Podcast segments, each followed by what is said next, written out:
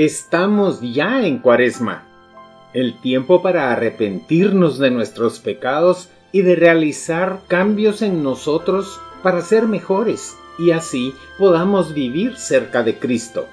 Y en este programa vamos a recordar algunos datos esenciales que los católicos debemos tener en cuenta sobre el día de inicio de esta época, el miércoles de ceniza, para que vivamos intensamente ese tiempo litúrgico y nos preparemos para la Pascua.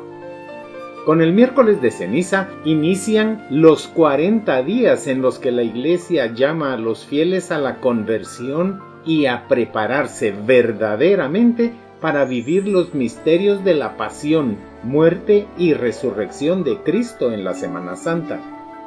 En la celebración de la misa del miércoles de ceniza se bendice e impone en la frente de los fieles la ceniza hecha de las palmas bendecidas en el domingo de ramos del año anterior. Los griegos, los egipcios, los judíos y los árabes, entre otros pueblos de Oriente Próximo, acostumbraban a cubrirse la cabeza de ceniza en señal de luto o duelo. Los ninivitas usaban la ceniza como gesto de arrepentimiento profundo. Los mensajeros de malas noticias solían cubrir de ceniza su cabeza. En la Biblia es un símbolo característico de penitencia interior o de duelo. Por ejemplo, en el libro de Esther, en el capítulo 4 y versículo 1, leemos sobre la tristeza de los judíos a causa del edicto que instigado por Amán, el rey Artajerjes autorizó para que se destruyera por completo al pueblo judío.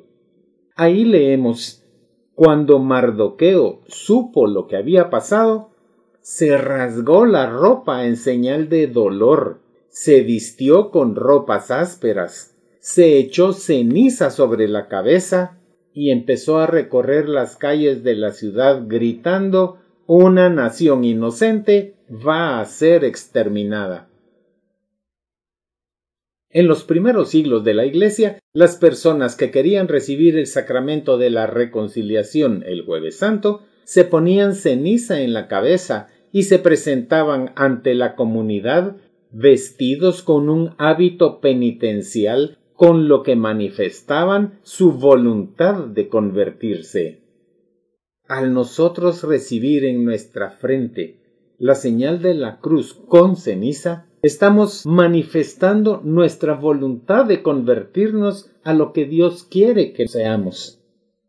En el año 384 después de Cristo, la cuaresma adquirió un sentido penitencial para todos los cristianos, y desde el siglo XI la Iglesia de Roma solía poner las cenizas al iniciar los cuarenta días de penitencia y conversión. También fue usado el período de Cuaresma para preparar a los que iban a recibir el bautismo la noche de Pascua, imitando a Cristo con sus cuarenta días de ayuno. La Cuaresma adquirió un sentido penitencial para todos los cristianos casi cuatrocientos años después de Cristo y a partir del siglo XI la Iglesia impone las cenizas al inicio de este tiempo como un recordatorio de nuestra necesidad de la misericordia de Dios. La ceniza es un símbolo. Su función está descrita en un importante documento de la Congregación para el Culto Divino y la Disciplina de los Sacramentos. De ahí leo el extracto siguiente. El comienzo de los cuarenta días de penitencia en el rito romano se caracteriza por el austero símbolo de las cenizas que distingue la liturgia del miércoles de ceniza. En los antiguos ritos, los pecadores convertidos se sometían a la penitencia y el gesto de cubrirse con ceniza tiene el sentido de reconocer la propia fragilidad y mortalidad que necesita ser redimida por la misericordia de Dios. No es un gesto puramente exterior. La Iglesia lo ha conservado como signo de la actitud del corazón penitente que cada bautizado está llamado a asumir en el tiempo cuaresmal. El significado interior que tiene ese gesto es que abre a la conversión y al esfuerzo de la renovación pascual. Pero las cenizas tienen más de un significado.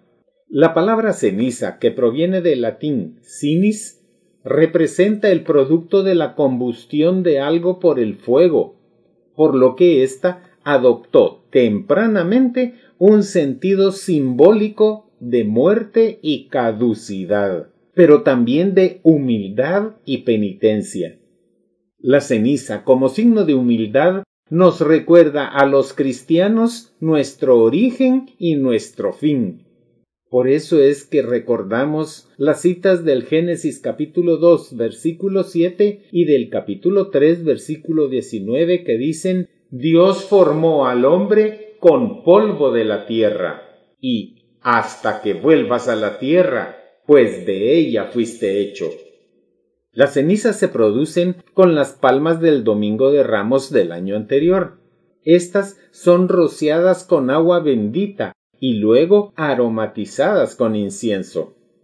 Al término de la homilía, las cenizas son impuestas en la frente de los fieles, haciendo la señal de la cruz con ellas, mientras el ministro dice las palabras bíblicas Acuérdate que eres polvo y en polvo te convertirás. O la otra fórmula que es Conviértete y cree en el Evangelio. Y hay un dato importante está permitido que los laicos ayuden al sacerdote imponiendo la ceniza en la frente de los fieles. Luego, quien recibe las cenizas debe retirarse en silencio meditando la frase o la invitación que le acaban de hacer. Acuérdate que eres polvo y en polvo te convertirás. Conviértete y cree en el Evangelio.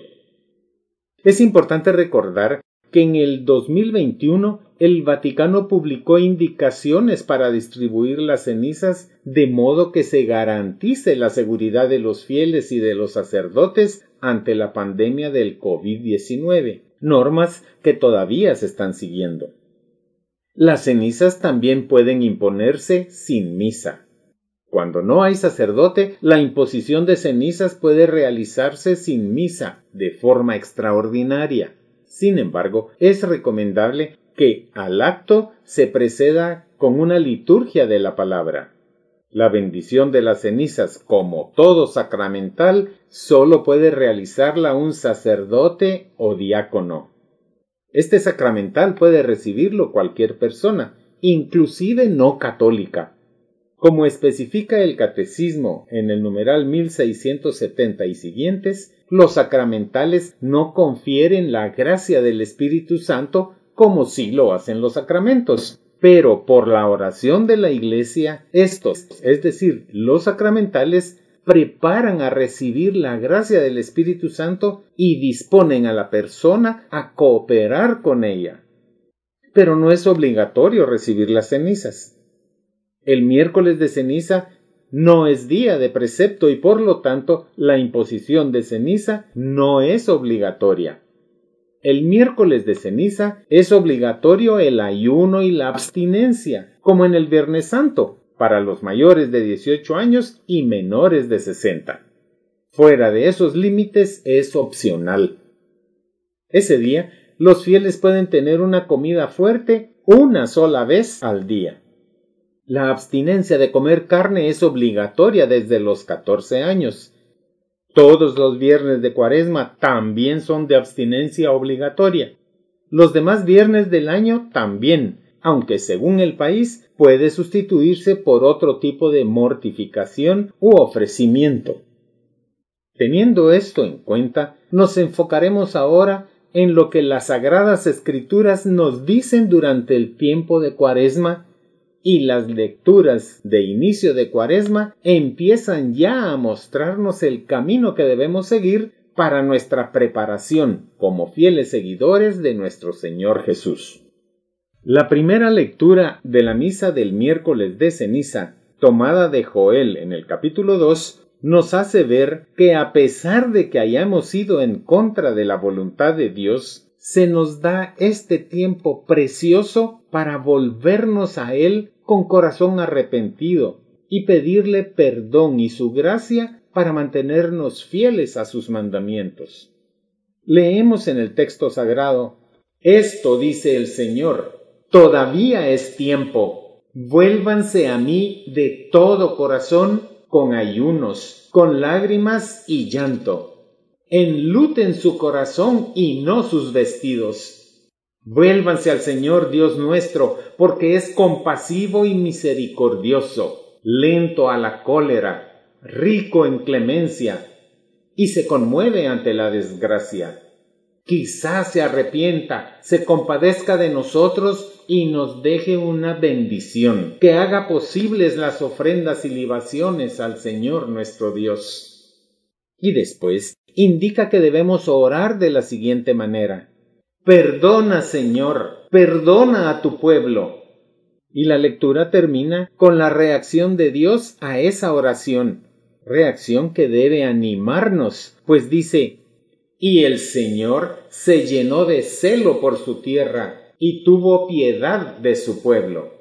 Aquí, al decir su pueblo, se refería a Israel, que nace como pueblo de Dios cuando los israelitas acogieron los diez mandamientos que les dio en las tablas de piedra por medio de Moisés. Pero cuando aceptamos a Jesús como nuestro Salvador y Señor, también nosotros pasamos a formar parte de su pueblo, por lo que podemos confiadamente pedir perdón con la intención de no ofenderlo nuevamente. Y Él, que mira los corazones, tendrá piedad y nos otorgará su perdón. Luego, el salmo correspondiente al miércoles de ceniza, el Salmo 50, nos da el ejemplo de la oración que realizó el rey David luego de que el profeta Natán le recriminara su pecado. Oración que debemos meditar profundamente y hacerla nuestra, pues aun cuando no hayamos cometido los mismos pecados que David cometió, debemos recordar que toda ofensa que hayamos cometido contra Dios, por pequeña que ésta sea, debe dolernos en el corazón, pues Él solo desea nuestro bien y salvación eterna, razón por la cual nos dejó sus mandamientos, sus normas y preceptos, y envió a su Hijo único para que cumpliera con el plan de salvación por medio de su sacrificio en la cruz, sacrificio que Jesús aceptó por amor a cada uno de nosotros. Y esa es la razón por la que en nuestro corazón debe haber dolor cuando lo ofendemos, cuando le damos la espalda a su sacrificio. Dice ese salmo, Por tu amor, oh Dios, ten compasión de mí. Por tu gran ternura, borra mis culpas, lávame de mi maldad, límpiame de mi pecado. Reconozco que he sido rebelde, mi pecado no se borra de mi mente. Contra ti he pecado y solo contra ti haciendo lo malo, lo que tú condenas. Por eso tu sentencia es justa, irreprochable tu juicio. En verdad soy malo desde que nací, soy pecador desde el seno de mi madre.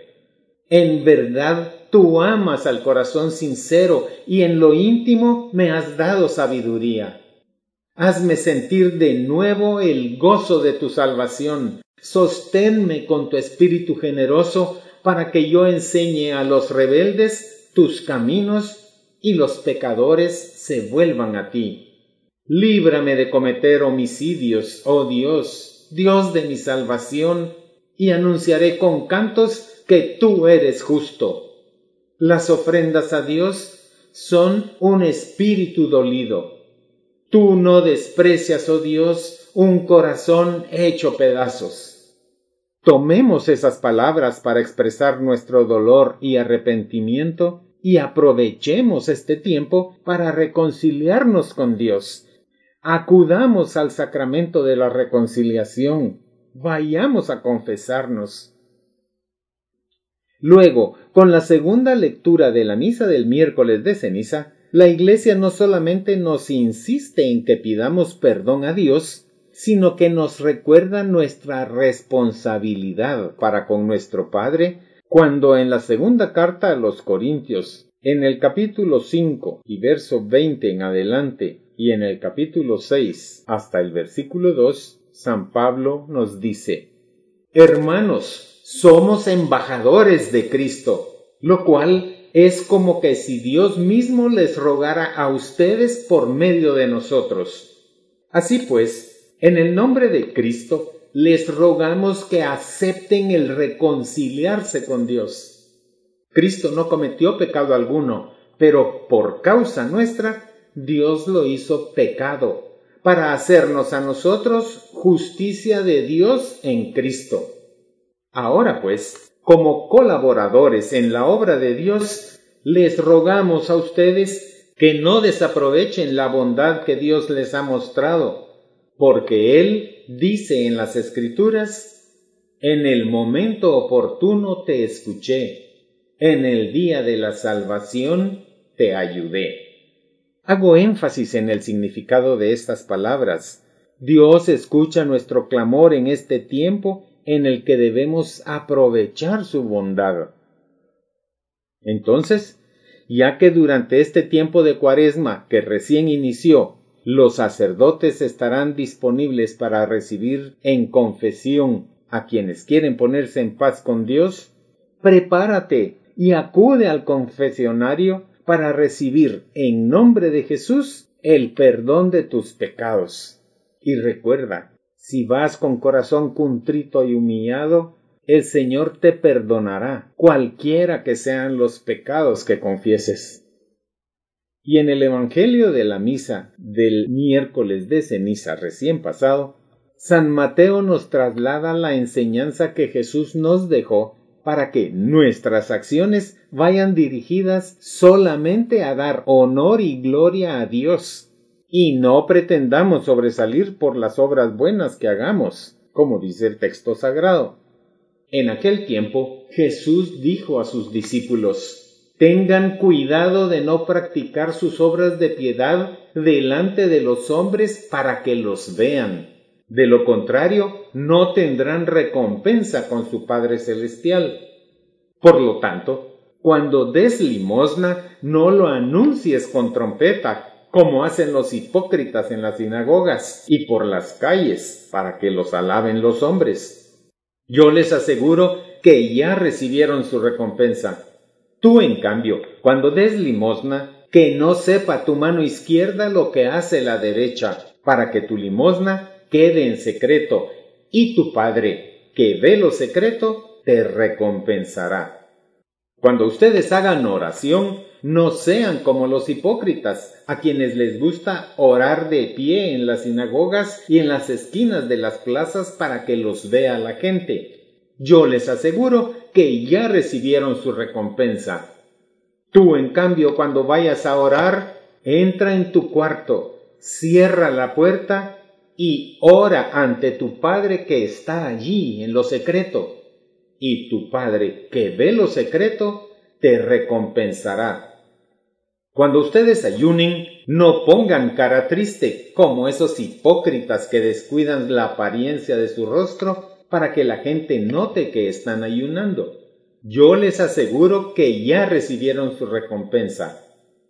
Tú, en cambio, cuando ayunes, perfúmate la cabeza y lávate la cara para que no sepa la gente que estás ayunando, sino tu Padre que está en lo secreto. Y tu Padre que ve lo secreto, te recompensará. Evangelio según San Mateo en el capítulo 6.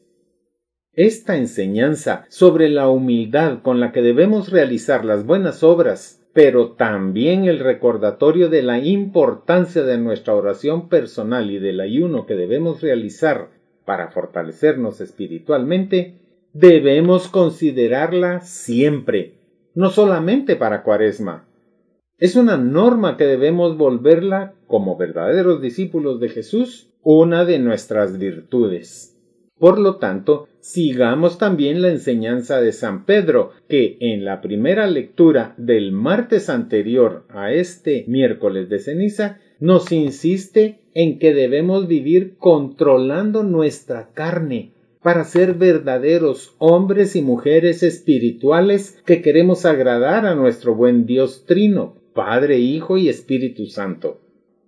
Dice San Pedro en su carta, como hijos obedientes, no vivan conforme a los deseos que tenían antes de conocer a Dios. Con esto quiere decir antes de haber aceptado a Jesucristo como Salvador y Señor. Y continúa diciendo, al contrario, vivan de una manera completamente santa, porque Dios que los llamó es santo. Pues la escritura dice, sean ustedes santos porque yo soy santo. Primera carta de San Pedro, capítulo 1, versos del 14 al 16. Esta petición que nos hace Dios nos recuerda lo que dice San Pablo en su carta a los Efesios, capítulo 1 y versículo 4. Dios nos escogió en Cristo desde antes de la creación del mundo para que fuéramos santos y sin defecto en su presencia. Y eso significa que debemos hacer todo cuanto podamos para cumplir con el deseo de Dios.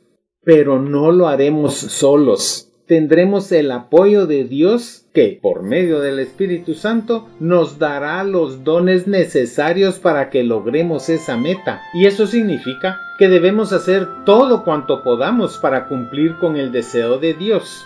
Y además, tomemos su promesa que nos traslada San Pablo cuando dice Ustedes no han pasado por ninguna prueba que no sea humanamente soportable y pueden ustedes confiar en Dios que no los dejará sufrir pruebas más duras de lo que puedan soportar. Por el contrario, cuando llegue la prueba, Dios les dará también la manera de salir de ella para que puedan soportarla.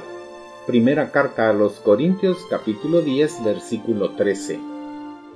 Como seguidores de Cristo, debemos estar seguros que podemos fiarnos y depender plenamente de Él, por lo que al seguir sus enseñanzas y darnos a los demás como manifestación de nuestro amor por Él y por nuestro prójimo, en quien vemos su rostro, seremos colmados con creces por su generosidad que sobrepasa todo cuanto podamos imaginar. Iniciemos entonces este tiempo de gracia volviéndonos a Dios. Reconciliémonos con Él y preparémonos con oración y ayuno para vivir plenamente los misterios de la pasión, muerte y resurrección de nuestro Señor Jesucristo en la Semana Santa. Que así sea, para honra y gloria de Dios y bendición nuestra.